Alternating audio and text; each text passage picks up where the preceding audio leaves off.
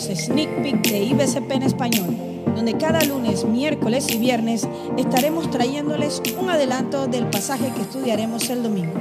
Toma nota y compártelo en tus redes sociales con tus amigos.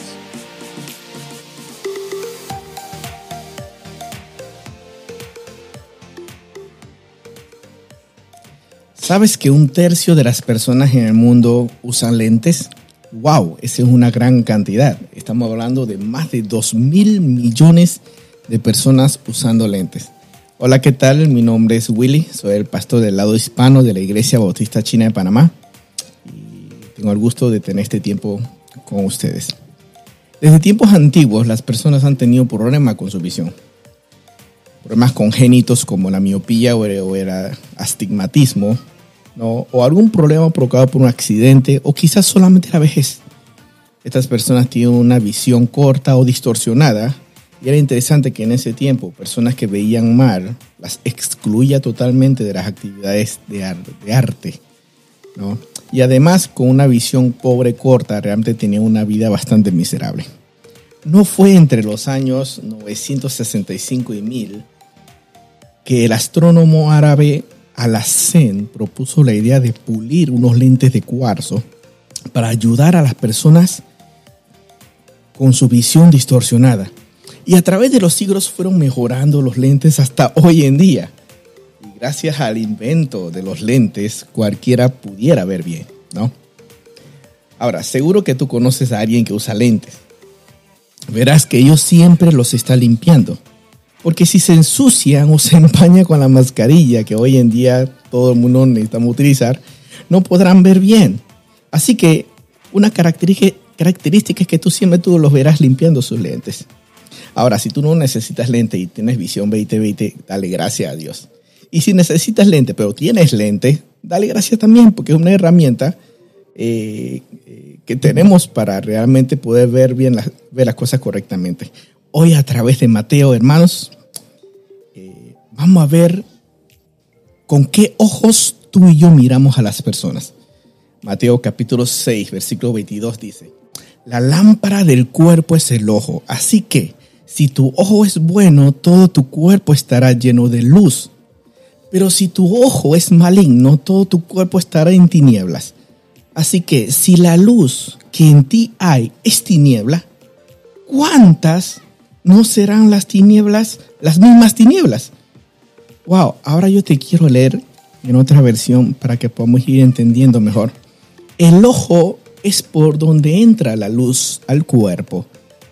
El cuerpo son las personas, fíjate. Así que si tu ojo es generoso,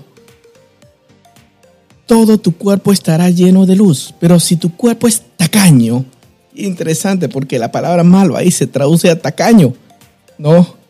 ¿no? Todo tu cuerpo estará en oscuridad. Así que, si lo que debe dar luz está oscuro, eh, lo que debe dar luz es que tú y yo debemos ser luz, como ya es un versículo que hemos visto antes.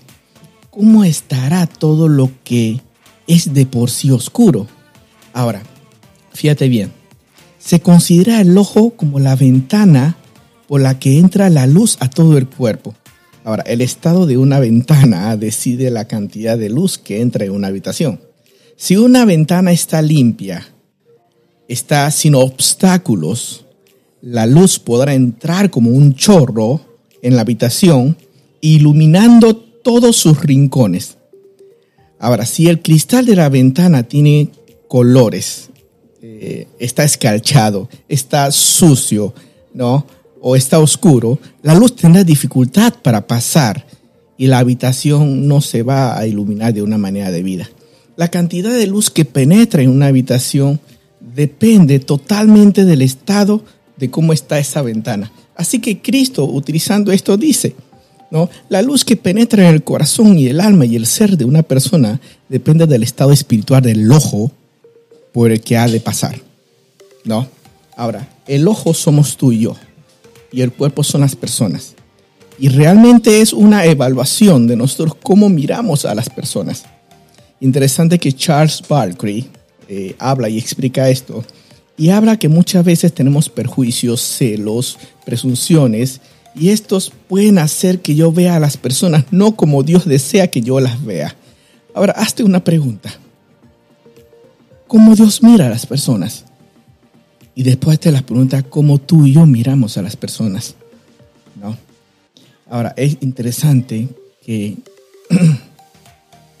que muchas veces miramos a las personas y realmente hay muchas cosas en nuestro corazón. Y quizás no las miramos como Dios quiere.